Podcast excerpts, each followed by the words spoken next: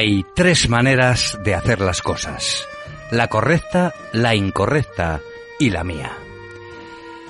Sin hacer absurdas comparaciones con Robert De Niro en Casino, en Cinómanos Habituales hacemos las cosas de la tercera manera, o sea, a la nuestra, de forma independiente, amateur y auténtica, que es lo que nos distingue, junto con nuestra cada vez más numerosa audiencia, del resto de programillas que sobre cine se atreven a hacer por ahí.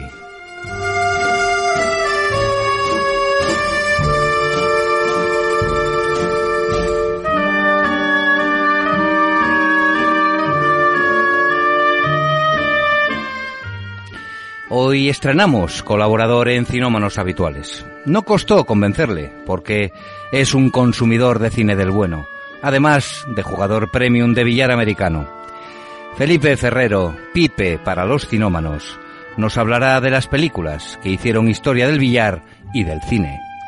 Porque El Buscavidas y en menor medida El color del dinero son películas extraordinarias, auténtica magia con el mago Paul Newman.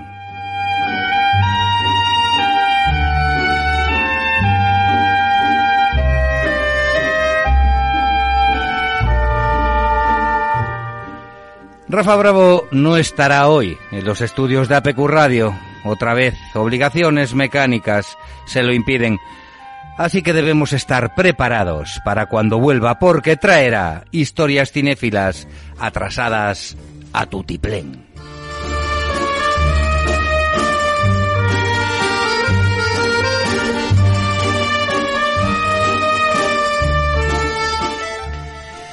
Miguel Rosario decía que yo era un comediante, y ya se sabe que las abuelas, como las madres, aciertan siempre. Precisamente de los comediantes y las comedias hablaré hoy. Risas sinceras nos arrancaron películas inolvidables, maestros del cojoneo filmado que merecen un sentido homenaje por hacerse cargo de ese gran reto que es hacer reír a la humanidad.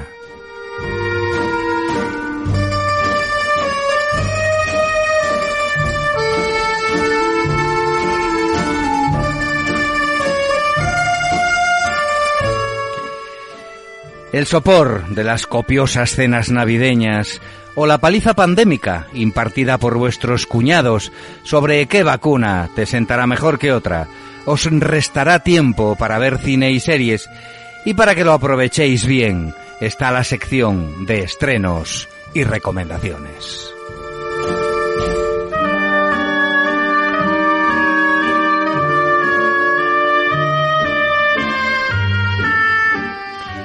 Y como recompensa por haber aguantado hasta el final del programa, llegará la música, procedente esta vez de los bajos fondos de Glasgow, donde está ambientada la visceral Tracepoiting. Oiréis dos temas fabulosos de esta tremenda película de Danny Boyle.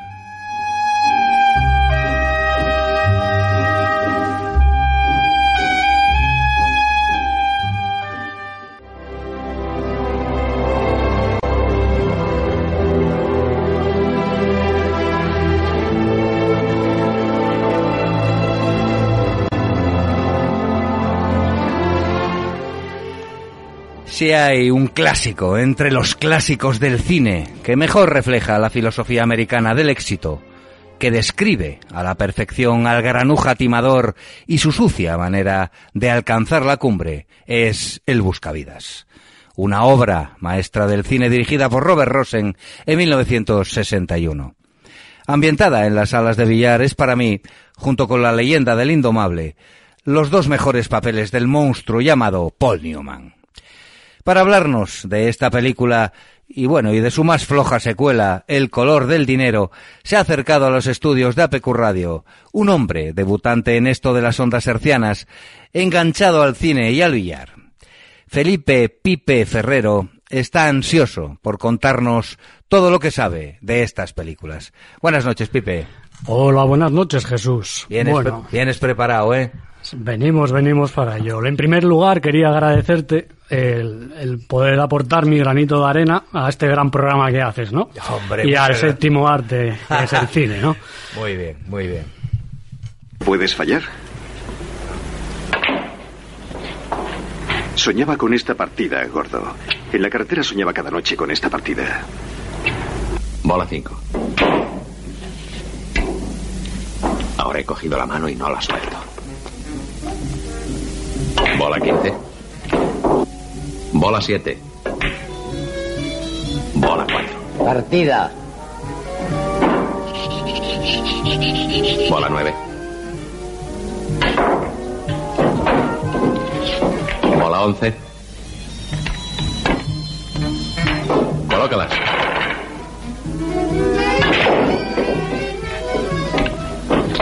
Bola 3.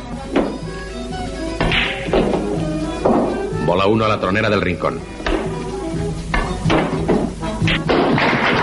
Partida.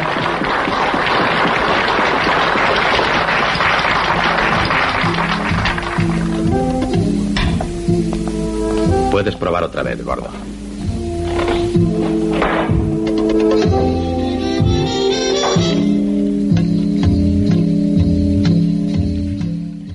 Bueno, Jesús, pues ¿qué te parece si comenzamos un poquito con la película explicando eh, lo principal que es el director, ¿no? Robert Rosen, como bien has mencionado antes. Hablamos un poco sobre él.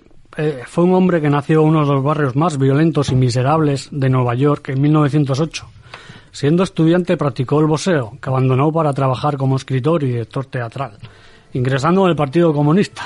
Fíjate, cosa que le lastró toda su carrera al final. Ya hablaremos un ya poco. hablaremos un poco de, de, de, las consecuencias de haber sido del Partido Comunista en Estados Unidos en aquella época, la época del macartismo. Eso es, Pues como te comentaba, fue un director de cine de pocas películas y varias obras maestras.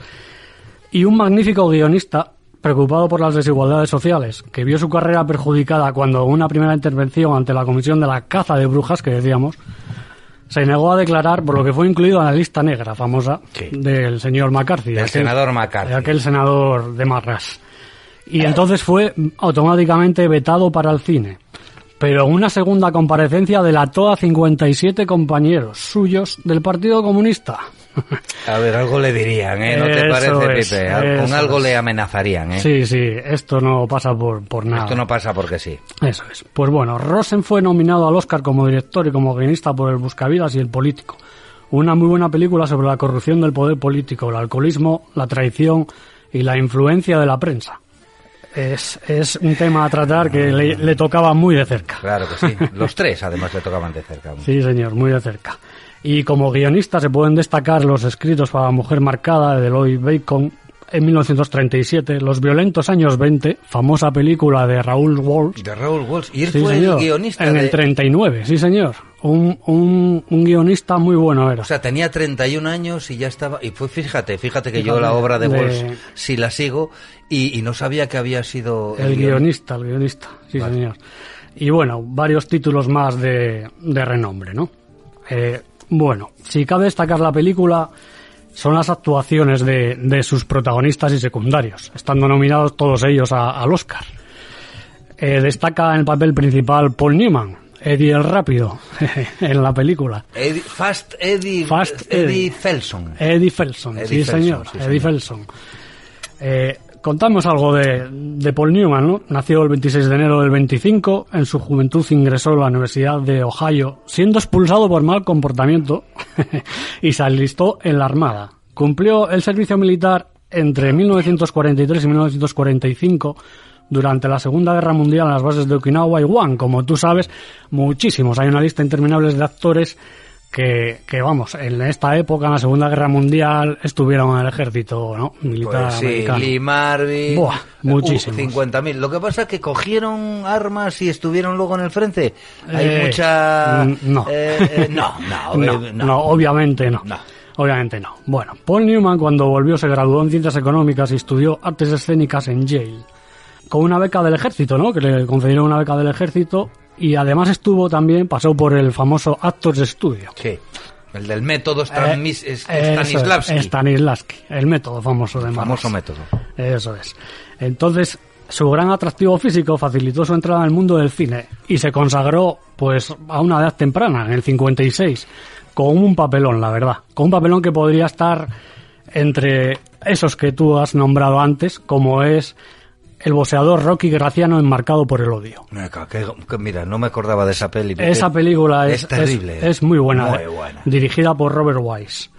Ahí, ahí fue un mito de la historia del séptimo arte. Mira, curiosidad de Paul Newman, en el 70 rechazó el papel de Harry Callahan en Harry el Sucio. ¿Sabes por qué? ¿Por qué? ¿Por qué? Cuéntanos. Porque pensaba que el guion era muy de derechas. bueno, y la verdad que... Sí, sí. Eh, se las traía, se las traía. a ver, ya se sabe cómo funcionaba Clint eh, y que se tomaba la justicia por su mano. Eso es, eso es muy reaccionario. Eso es. Y a colación del rechazo recomendó, fue él el que recomendó a Clint Eastwood para el papel en su lugar. Mira que yo controlo de estas cosas y más de Clint Eastwood, que es uno de mis eh, favoritos. Sí, sí, no sabía ese detalle. Paul Newman pasó a la historia de por ser una gran persona, eso es lo primero, ¿eh? Y luego por ser un gran, un gran actor. Uno de los mejores. Y luego por, por ser muy guapo, coño, todo hay que decirlo. Todo hay que decirlo. Muy guapo, muy atractivo, incluso de mayor. Era un tipo que tenía un sex appeal y un atractivo con 80 años increíble. Eso es, eso es. Ganó, bueno, destacar de él que ganó el Oscar en el 86 por El color del dinero.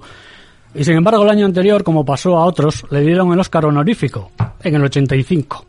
Aparte de eso, estuvo nominado en ocho ocasiones más.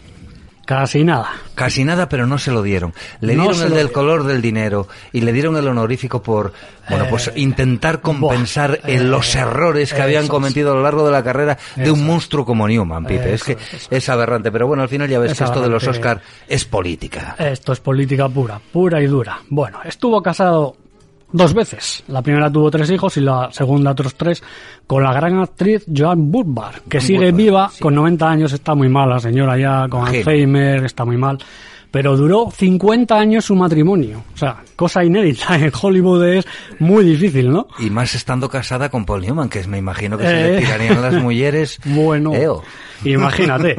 bueno, fue gran amigo y benefactor del también actor y guaperas Robert Redford, rodando películas juntos como Dos hombres y un destino y El golpe. Aunque comenzaron a buscar una tercera que iba a ser Un paseo por el bosque, desgraciadamente la salud de Newman no la acompañó falleciendo este siendo sustituido por Nick Nolte. Aunque bueno, es una película olvidable. Sí, no, de hecho ni la recuerdo. Eso es, por eso mismamente. Bueno, destacó también como piloto, curiosidad. Su primera competición profesional se produjo en 1972 en Connecticut. Participó en las 24 horas de Le Mans del 79 terminando segundo. Era un apasionado de los coches, sí, señor. Que no era malo el, hombre. ¿eh? Como conductor, como piloto, no, vaya. No era malo. Aparte de eso tuvo una escudería, la Newman Haas. Y aparte de eso, como decíamos también, ya como última curiosidad, Newman Sound es el nombre de la empresa de fabricación de alimentos que fundó el actor y produce desde salsas hasta comidas para perros. Esta, esta es una empresa, no te creas que es una empresa de cuatro amigos, es una multinacional y el 100% de los beneficios son destinados a obras de caridad. Eso ya lo dice todo, ¿no? Especialmente relacionadas con niños. Sí. Eh, Paul Newman es una persona, la verdad, eh, muy válida. Muy excepcional, porque estas cosas que me estás contando, yo sabía que estaba muy comprometido, pero bueno, estos detalles no los conocía, la verdad. Aparte que es, debe ser de las pocas que con todos los compañeros se llevó bien, vamos, con pocos, con pocos tuvo rencillas, sabes cómo es el mundo de Hollywood y las estrellas, ¿no? Y es muy difícil. Bueno, vamos a hablar de su, de su compañera en la película, Piper Laurie, que hace el papel de Sarah Packard. Piper fue nieta de, judías, de judíos inmigrantes. De niña era muy tímida y para combatir esa timidez, sus padres le proporcionaron clases de edición. Bueno, sus, sus comienzos en el cine fueron difíciles y alcanzó la fama con el papel de Sara en El Buscavidas. Aunque no se dio la importancia que tenía y no llegó a ser estrella, a pesar que estuvo nominada al Oscar por esa película, por Carrie, que fue la madre. Es verdad que hizo la madre de Carrie, sí señor. Sí, y por un otro peliculón, Hijos de un Dios menor. Ostras, hijos Ahí estuvo nominada también y no le dieron el Oscar. ¿Y de qué hacían Hijos de un Dios menor? no me acuerdo. ¿eh? Hijos de un Dios menor, no recuerdo yo tampoco. ¿Esa de Hijos de un Dios menor no fue era aquella de la sordomuda? Sí. Eh, no recuerdo ahora. No lo sé, si hay alguien al otro lado, por favor, que llame a los estudios y nos lo diga. bueno, pues le dieron esas tres nominaciones. Lo que pasa es que con esta mujer es que después del Buscavidas estuvo 14 años sin rodar una película, porque se dedicó a su familia, a su marido e hijos. Ya. Y bueno, cosa curiosa de la película, ¿no? Eh, Sara Pankar es coja en la película, tiene una cojera. Y para lograr la cojera de Sara, Piper primero experimentó caminando con piedras en su zapato.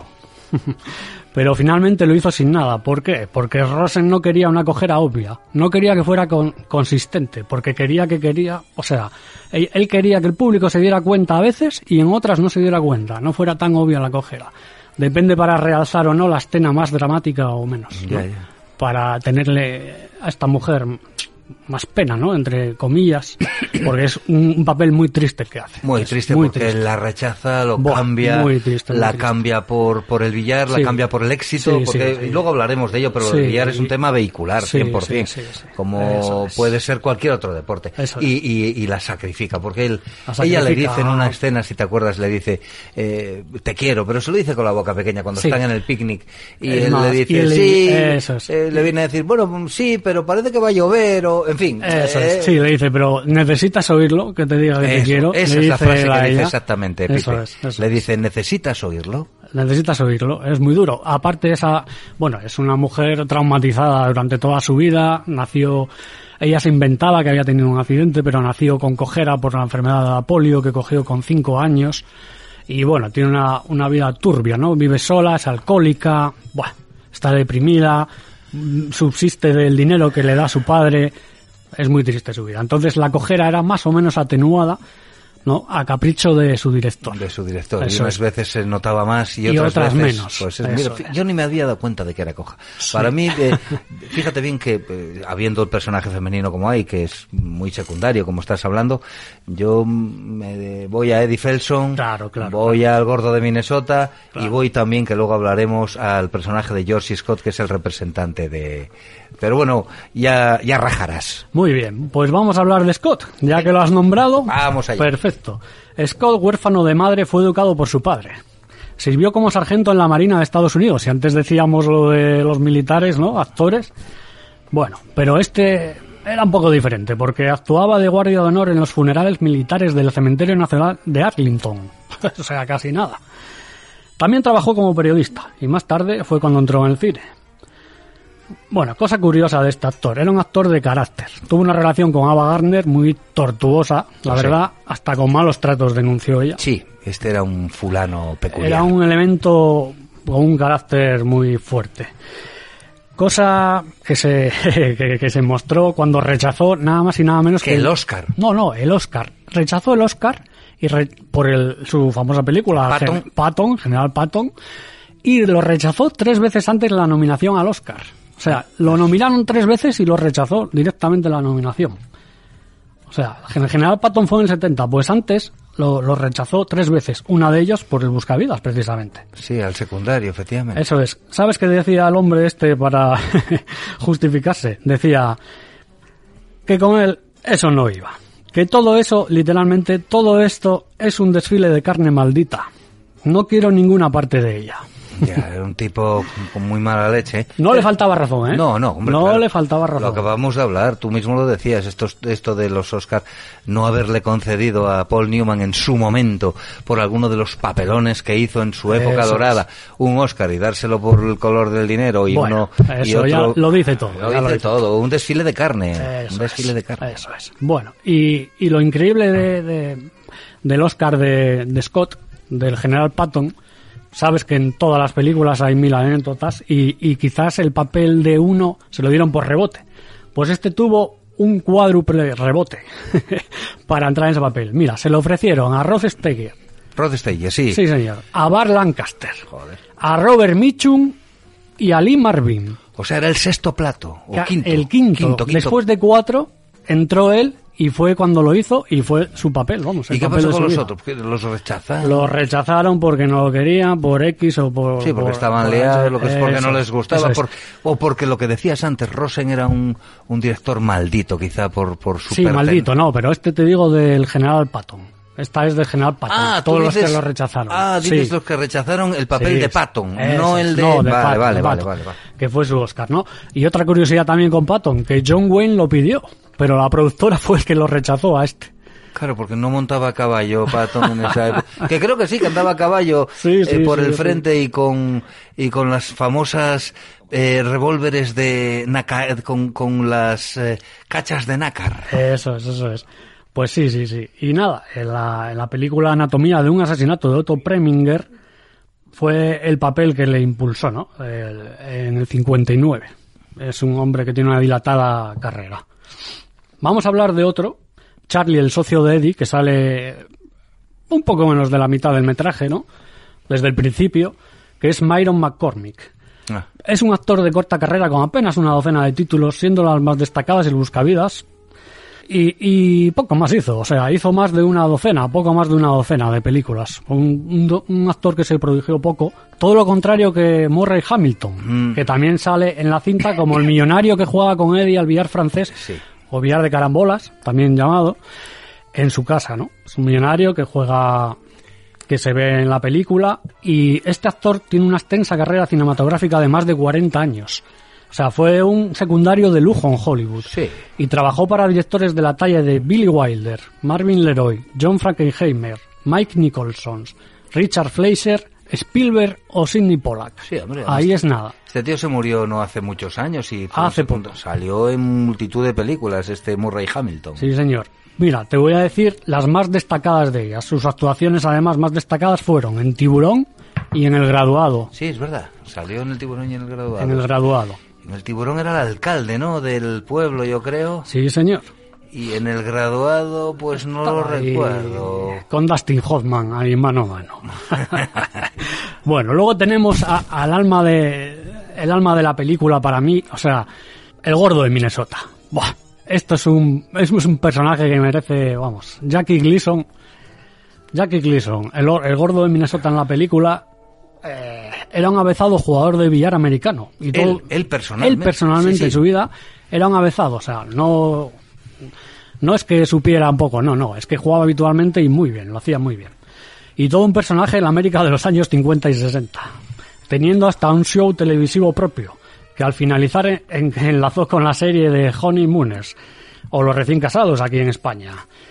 Bueno, ¿y por qué te menciono todo esta serie en concreto, Jesús? Bueno, pues porque fue una serie que tuvo mucho éxito, incluso aquí en, en España en aquella época, ¿no? El tío era el conductor de autobús. Eso es. Cuéntanos un poco. Te cuento un poquito de esto. Mira. Más que nada hay una frase, fas, en toda la boca. Ah, es verdad. Una, frase mítica ya mítica, en, muchas series. Eso es. Y ahora te voy a contar un poco de qué consiste todo esto. En la serie interpretaba, como tú bien has dicho, a Ralph Cramden, un obeso conductor de autobuses que constantemente trataba de hacer planes para hacerse rico con facilidad, ¿no? Entonces la mujer, pues era la única sensata de la serie. Y cuando él volaba por los aires con sus fantasías, la mujer siempre lo reprochaba y le ponía en su sitio, a lo que él estaba muy enfadado y le decía Alice. Alice era Audrey Meadows, la actriz que interpretaba a su mujer en la serie, y le decía Alice, uno de estos días, Alice, ¡fas! En, toda, la boca, y te mando la luna. Joder, joder. Imaginaros escuchar eso ahora en una serie. ¿eh? Sería, bueno, poco menos que, que meterían en la cárcel al productor, eso está claro. Madre mía, no, hoy sería impensable, impensable. Bueno, esta pequeña muestra de sadismo misógeno entretuvo a toda una generación que se crió pensando que el comunismo era una peligrosa organización terrorista y que derivar, derribar a los negros con el poderoso chorro de una manguera acoplada a una boca de incendios era algo de lo más divertido. Y, quizás sí, en aquella época. En esa época. Claro que sí. En esa época era, era lo que era, ¿no? Lo cual hace que el tipo que dijo aquello de cualquier tiempo pasado fue mejor se merezca un empalamiento en cualquier plaza de cualquier ciudad, vamos, española, por ejemplo. Así es. Bueno, y, qué más? ¿Qué más nos tienes que decir de Gleason antes de entrar en la trama de la película? Sí, nada más que pasó mucho tiempo, no pasó mucho tiempo que la frase de Zas en toda la boca se convirtió en una coletilla con unos significado puede, puede variar entre toma golpe, lo siento, la próxima vez te avisaré, o has quedado como el culo, que es lo más habitual. Frase que salió numerosas veces en Los Simpson, Padre de Familia o Big Bang Theory. Sí, yo lo recuerdo en Padre de Familia, bueno, yo soy un, Sí. un fan de Padre de Familia, de Peter Griffin y de su familia. Ese es Peter el que lo decía, o, o Sí. Sheldon Cooper, O Sheldon Cooper en o- Big, eh, Big Bang Theory. eh, exactamente. eso es. Bueno, vamos a seguir con el reparto. Vincent Gardenia. Vincent Gardenia, un personaje curioso, ¿no? Que sale muy poquito en, la, en, en- en el film. Al principio es el barman de la escena precréditos. Porque una curiosidad, esta película fue la primera que, que, que mostró una escena precréditos. Sí, en aquella época no la sabía, estamos No. hablando 1961, ¿eh? Sí, sí. El 60 se rodó, final del 60, 61. Y fue la, vamos, hasta entonces no, no había escenas precréditos. Pues Gardeña hace de histrónico sheriff en la genial y hilarante primera plana de Billy Wilder. O el dueño de la floristería Musnik en la tienda de los horrores. De Corman. Es, ¿No? es- no. ¿No es eh, de Roger Corman la, tierra, la tienda ah, de los sí, horrores? sí, sí, Estas son, estas son su- sus papeles más, Más destacables, importantes, ¿no? sí, que siempre fueron secundarios. Sí, siempre fueron secundarios. Fue un inmigrante italiano que fue de niño a Estados Unidos y bueno, se ganó la vida allí haciendo cine, ¿no? Haciendo cine, sí. Pero Bueno. siempre de secundario, nunca. Pero bueno, era un actor decente. Sí, sí, era un actor, bueno, pues de lo que había. en aquel- Antes de empezar a, a hablar un poco de la trama de la película, Sí. vamos, a, vamos a escuchar un corte. Fran, por favor. ¿Qué dices, Charlie? ¿Mm? ¿Una partidita mientras pasa el calor? Te costará el dinero, como siempre. Vamos, no me des la negra. Anda, coge el taco. Esto nos llevará a la ruina. Vaya sirviendo. Whisky JTS Brown. Enseguida. Mm.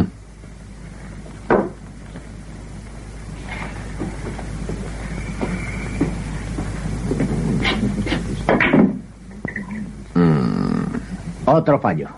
Has vuelto a perder. ¿Cuánto lleva perdido?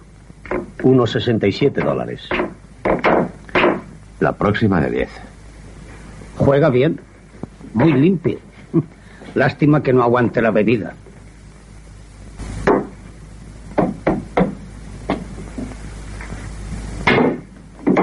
Buena jugada, por fin lo he conseguido. Anda, paga, paga, idiota. Apuesta en las carreras de caballos, que es cosa de suerte. ¿Qué tiene que ver mi suerte?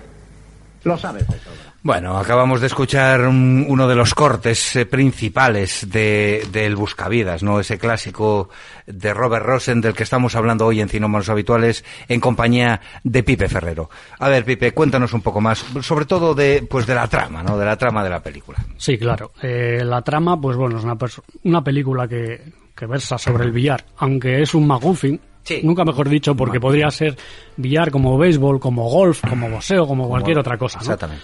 El, el fondo de la, de la película trata de, de, de la superación personal, ¿no? De, de un personaje egocéntrico, egocéntrico, violento, ¿no?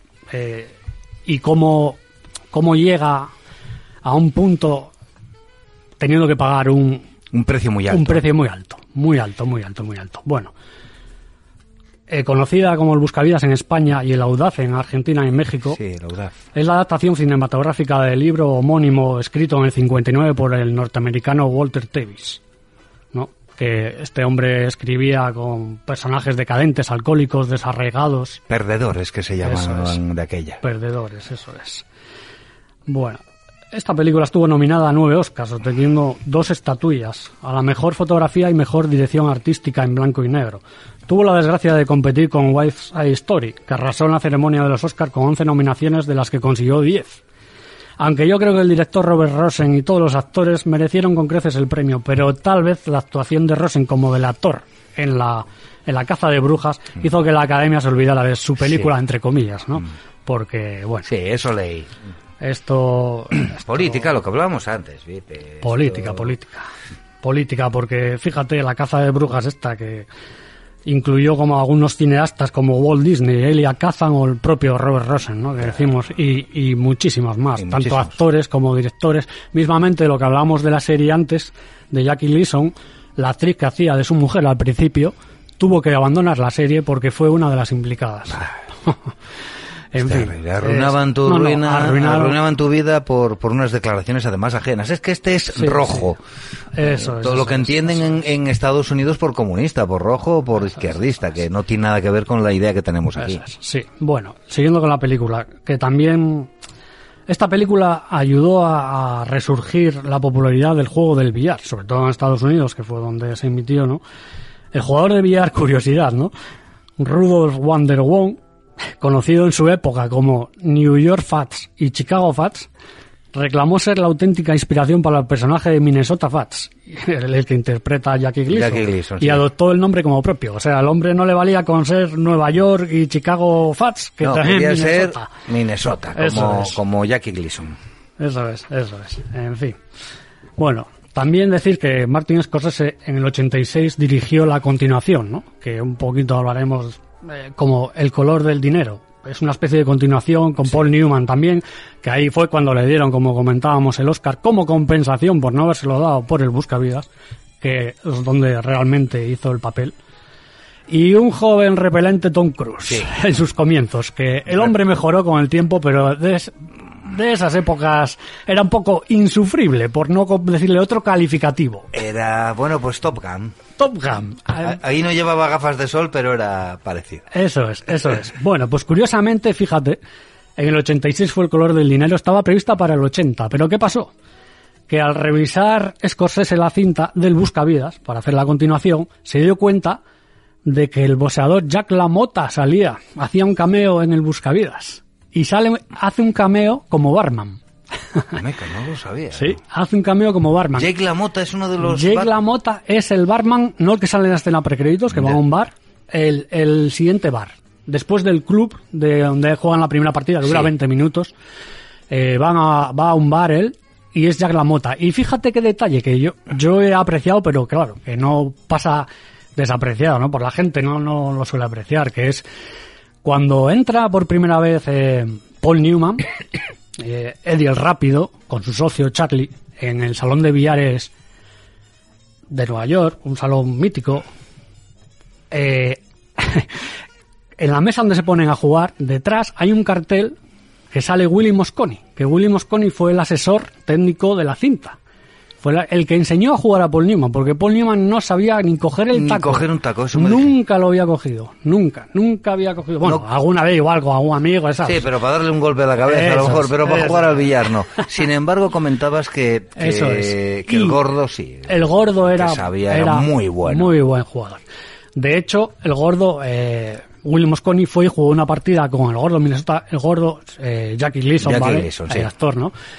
No sabía nada de la película, no sabía nada ni qué iba a hacer. Y, y Willy Mosconi, cuando terminó de jugar con él, llamó a Rosen y le dijo, este señor es el que quiero yo para el papel del gordo de Minnesota. Porque este es el que controla. Sí, porque había habido otros candidatos. Eso es, ¿eh? eso es, porque era actor y, y, lo sabía hacer muy bien, la verdad. Era un actor cómico y bueno, esto, es un, papel dramático 100%. Sí. Uno de los mejores papeles que yo, que creo que salen en la película. Bueno, los tres principales. Scott, ya lo hablamos antes, eh, Paul Newman y, y Gleason. Eso es. Bueno, y mira, también otra curiosidad.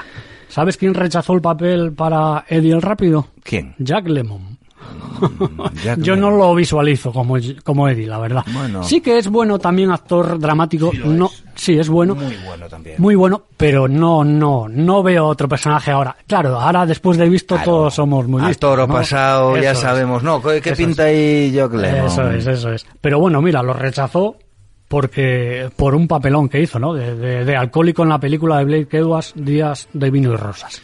Qué buena esa, por cierto, y hace un papel dramático. Muy bueno. Buenísimo. Por eso es una película sobre alcohólicos y es buenísima. Por eso te decía. Bueno, bueno, entendiéndonos ya básicamente en la película, ¿no? La película es una película de cine negro. Es una película de cine negro, ¿no? Eh, se destaca el lúgubre y decadente ambiente recreado que rodea y atrapa a los protagonistas usando la técnica de claroscuro, una iluminación tenue en blanco y negro para enfatizar más esos planos rodados prácticamente en su totalidad en interiores, excepto el de la escena precréditos, cuando sale Sara de compras, cuando van de picnic al campo y dos estrenas, dos o tres escenas más, no te creas, ¿eh? No, no. Que es cuando salen y van a un bar o, o algo así, poco más, es todo interiores. Incluso se acerca a las películas de Batman de Nolan en ese aspecto, o al expresionismo alemán. No en vano, el autor de esa fotografía es Eugene Schussman que creó una, una técnica propia filmando películas tan destacadas en ese aspecto como Metrópolis, Los Nivelungos o Lilith, del propio Rosen. Y le dieron un Oscar, además, por la fotografía tan buena en blanco y negro. esos blancos y negros, esos grises agobiantes. Muy buenos, muy buenos. También destacar cómo juega Rosen con las elipsis. Por ejemplo, cuando ella vuelve a la estación del autobús y acaba abrazada a Eddie, en el siguiente plano aparece el echado y ella se le acerca, ya están viviendo juntos. O cuando le rompen los pulgares a Eddie que no se muestra directamente, solo se ve su silueta a través del cristal opaco oyendo sus gritos.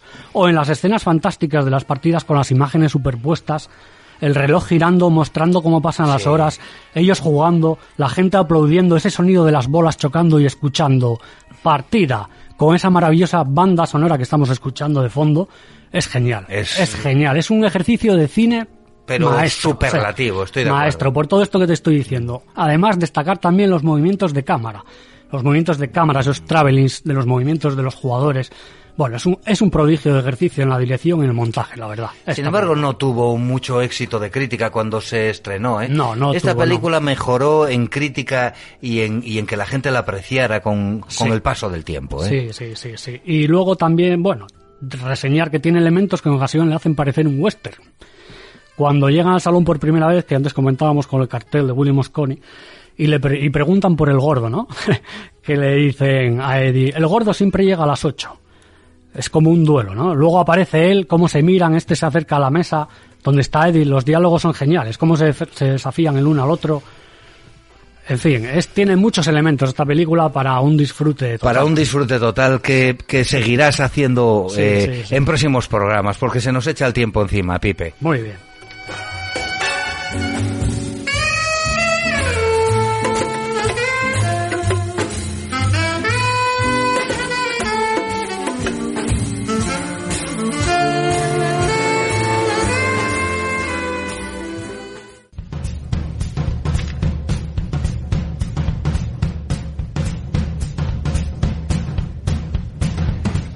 Bueno, Pipe, la verdad que con lo que sabes y lo bien que lo dices y, además hablando de esta película que es, es una de las grandes películas de cine negro y de, y de la historia del cine, ¿qué coño? Pues estás fichado, estás fichado para siguiente si quieres completar lo que hoy nos ha quedado en el tintero o, tal, pero no te vayas todavía porque aún hay más.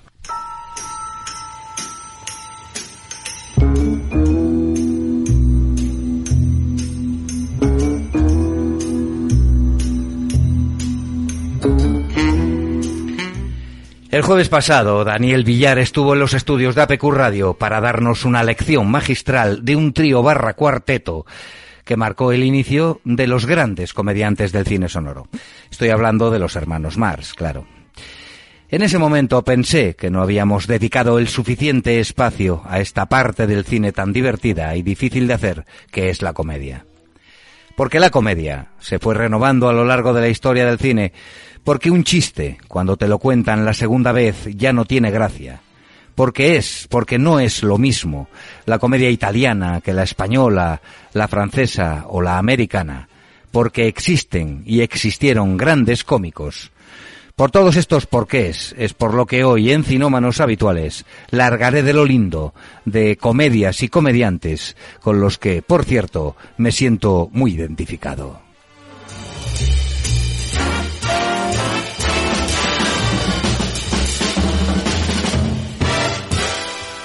No hace falta ser Román Guberno o Carlos Boyero para saber que hay muchos tipos de comedias. Basta revisar por alto algunos títulos para descubrir en ellos su propia idiosincrasia cojoneril, si se me permite el cultismo. La comedia musical, la comedia romántica, la comedia negra, la de enredos, la satírica, en fin. Eh, para no daros una charla pedante sobre algo tan divertido, voy a escoger algunos comediantes y sus películas usando mis recuerdos y refrescando la memoria de películas que vi hace muchísimo tiempo. Y voy a empezar por la comedia italiana, aunque posiblemente divague y me vaya por los terros de Úbeda en fin, Hugo Tognacci, Vittorio Gassman, Alberto Sordi, Marcelo Mastroianni, bueno, fueron los actores los actores, las actrices ocupaban siempre papeles secundarios, ¿eh? Hablo de los años 50 y 60 principalmente. Bueno, pues decía que estos tipos, junto a los directores como Dino Risi, Mario Monicelli, Federico Fellini, claro, o Pietro Germi, entre otros, fueron los grandes exponentes de un humor a la italiana, identificable por estar estrechamente ligado al neorealismo dramático que surgió en este incomparable país. Cito algunos largometrajes, eh, los mejores, según criterios ajenos, ya que poco o nada recuerdo de estas películas, con excepciones, ¿eh? Por ejemplo, La Gran Guerra, de 1959, de Mario Monicelli. Los desconocidos de siempre, de 1958, del mismo director. Esta es una película de comedia criminal considerada entre las obras maestras del cine italiano, así de claro. Y por supuesto, claro, La Dolce Vita de Federico Fellini, del año 60, la obra maestra del cine italiano con, claro, Marcelo Mastroianni. Pero desde luego, olvidándonos de las películas de Jaimito, el inefable Álvaro Vitali, siempre rodeado de mujeres despampanantes que enseguida se quitaban la ropa, prendadas del estrábico atractivo de Vitali, Decía que pasando por alto estas comedietas similares a las de Esteso y Pajares de los años 80 españoles, el rey de la comedia italiana fue sin duda Totò, nombre artístico de Antonio Focas Flavio Angelo Ducas Comenio de Vicencio de Curtis Cagliardi. Su primer acierto, desde luego, fue acortarse el nombre. Este paisano napolitano creó un personaje único, como Chaplin, que se repetía en casi todos los 97 largometrajes que rodó. Era, como deciros, como los hermanos Mars en uno solo. Alcanzó tal fama que muchos títulos de sus películas incluían siempre su apodo. Por ejemplo, Totó en el Giro de Italia, Totó a color, Totó Tarzán, Totó diabólico, y así. Personalmente, y sin desmerecer el gran talento de este enjuto comediante, prefiero los citados Mars Brothers, o a los inseparables Stan Lauren y Oliver Hardy.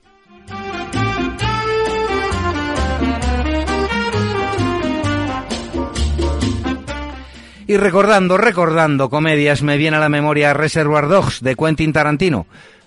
Pero, ¿son los perros encerrados una comedia, oiga? No, claro que no. Pero el guionista español del siglo XX, el mejor, yo creo, Rafael Azcona escribió la historia de un golpe frustrado a un banco en la exquisita Atraco a las Tres, dirigida por José María Forqué en 1962.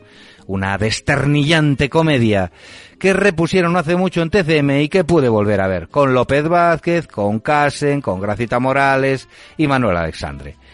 Atraco a las tres enlaza, dándole una vuelta de tuerca a la genial Rufufu Da el Golpe, de 1959, otra chapuza de atraco, esta vez a la italiana, con Vittorio Gassman y Claudia Cardinale. Sigo pensando en comedias de atracos porque son muy de mi gusto, y dando un salto de muchos años, recuerdo la mejor película de Guy Ritchie, vaya lo que estoy saltando, ¿eh? Snatch, Cerdos y Diamantes, del año 2000 que si bien no se centra en un solo atraco, sino en la mafia londinense, me divirtió muchísimo por su sentido de la comedia negra y su estupenda presentación de personajes. Otra de atracos con la que recuerdo haberme reído muchísimo fue Toma el dinero y corre, de Woody Allen, su primera película en solitario, estrenada en 1969, que protagoniza haciendo de atracador inepto que desde su infancia está abocado al crimen, para el que no está preparado ni mucho menos. Son sketch, unos mejores que otros, claro, pero muy divertidos en general. Por último, pienso en los hermanos Cohen y en sus crímenes frustrados. Y claro, está Lady Killers, la historia de un atraco a un casino y de la casera que descubre las intenciones de sus inquilinos. No obstante, y, ahora os lo digo bien claro, esto es un remake, la de, la de los Cohen, no obstante es muchísimo mejor y os la recomiendo la película original, titulada en España El Quinteto de la Muerte, una película británica del año 55 protagonizada por Sir Alec Guinness y Peter Sellers. Hostia, Peter Sellers, es verdad.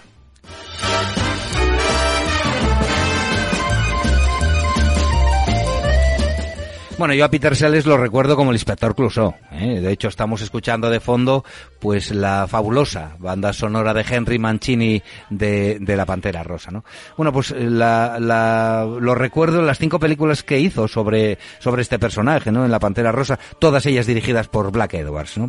Pero estoy seguro de que los que gustan de las comedias finas y alocadas lo recuerdan en el papel del actor hindú que es invitado por error a una fiesta y arma la de Dios es Cristo en la célebre El Guateque. También de Edwards, claro. Pero su mejor papel, o mejor dicho, papeles, puesto que encarna a tres personajes, es en Teléfono Rojo, Volamos hacia Moscú, que en realidad se titula Doctor Strangelove, lo más parecido a una comedia que filmó el divino Stanley Kubrick. Desgraciadamente Sellers murió muy joven, con 53 años, víctima de una cardiopatía agudizada por consumo de sustancias poco recomendables. Su heredero natural, con todos los matices que queráis añadir, fue el también difunto Robin Williams, que dedicó su Oscar al mejor actor secundario por el indomable Will Hunting a su maestro Peter Sellers. Como veis, estoy incidiendo en la comedia europea, la norteamericana la dejaremos para próximos programas. To teach. Show me how and only one.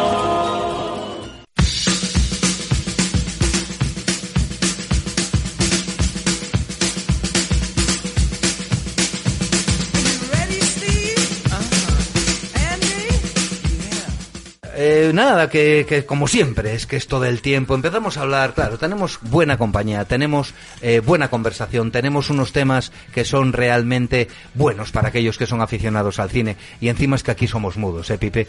¿Tienes, ¿Tienes algo que recomendarnos? ¿Alguna película, alguna serie que hayas visto hace poco y que, y que les pueda interesar a nuestros oyentes? Sí, claro que sí. Eh, por ejemplo, una recomendación de una película no muy conocida, como es una película islandesa islandesa como Corazón Gigante, ¿no? Traducida aquí, Corazón Gigante, se llama Fusi, que es el nombre de su protagonista. La película es del 2015, una comedia dramática, con sus tintes de comedia, pero muy poquitos, ¿no? Eh, trata sobre Fusi, que es un introvertido cuarentón que aún vive con su madre que le sobreprotege de manera. O sea, Fusi nunca tuvo novia, nunca salió, es virgen, tiene 43 años, como te decía, y pasa sus vidas entre el trabajo en un aeropuerto donde los compañeros le dan caña, le hacen putadas, literalmente. Le miran mal los vecinos porque es un, un hombre muy grande, mide dos metros casi y debe pesar 160 kilos tranquilamente, ¿no? El actor. Y, bueno, él juega con maquetas, recreando famosas batallas, es lo que le gusta, tiene una habitación entera repleta de, maquetas. Y el día de su madre, el día de su cumpleaños, su madre le regala un cupón para acudir a una escuela de baile. Allí conoce a Sean, otra alma solitaria como él, pero todo lo contrario. Y a partir de ahí se, se desentraña la, la película, ¿no? El, el hombre espabila de sobremanera, mm, le siguen haciendo, es muy bueno es, es, es muy bueno. Es, Todo es una persona con un corazón gigante, ¿no? Corazón gigante. Una película islandesa del año. No, eh, del año 2015. 2015, ¿no? Sí, señor. Bueno, pues 2015. yo no la vi, es pero. Muy recomendable. Si ¿eh? nos la recomiendas, bueno, la veré. Sí, eh, no cabe duda que con esta película es inevitable escaparse alguna lágrima sí, viéndola, ¿eh? ya te lo digo al final. Sé, y, y, bueno, para terminar con la película, esta una frase, ¿no? Que es ser bueno no es sinónimo de ser idiota. Ser bueno es una virtud que algunos idiotas no entienden. Así es. La mayoría de la gente que es idiota no entiende muchas cosas y sobre todo la bondad de la gente. ¿Qué razón tienes? Eso es.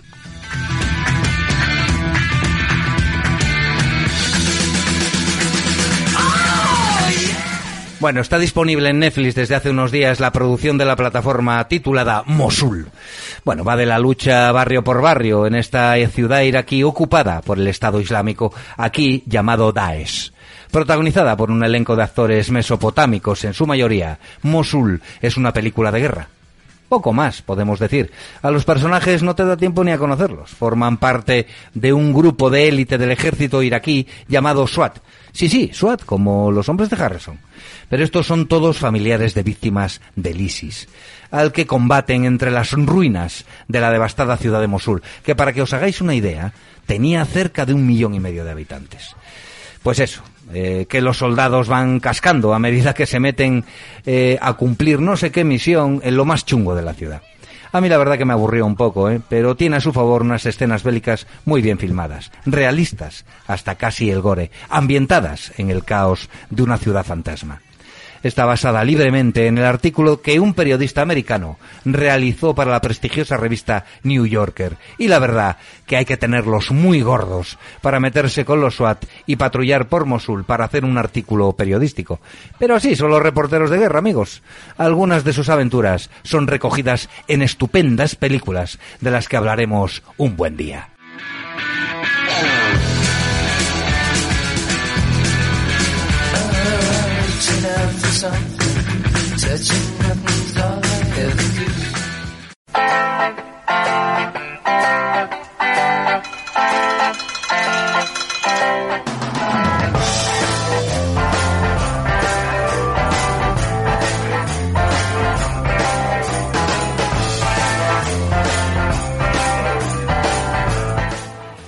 Transporting de Danny Boyle es una película bruta, descarnada, terrible en su retrato de la adicción a la heroína.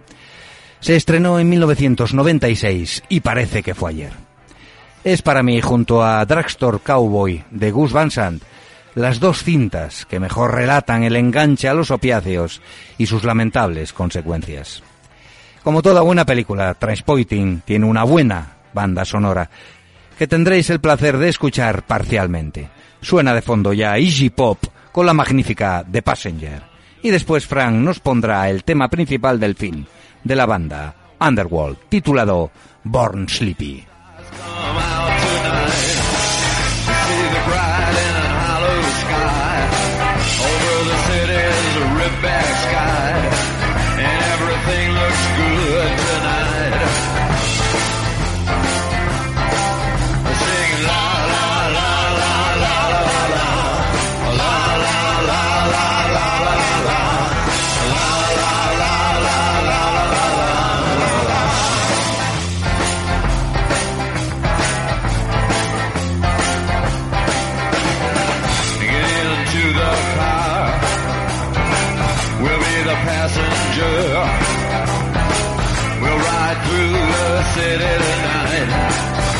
See the city's ripped back sides.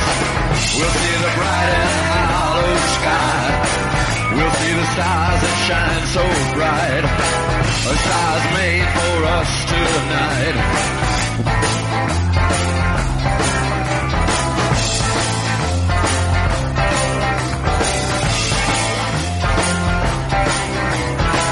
Oh, the passenger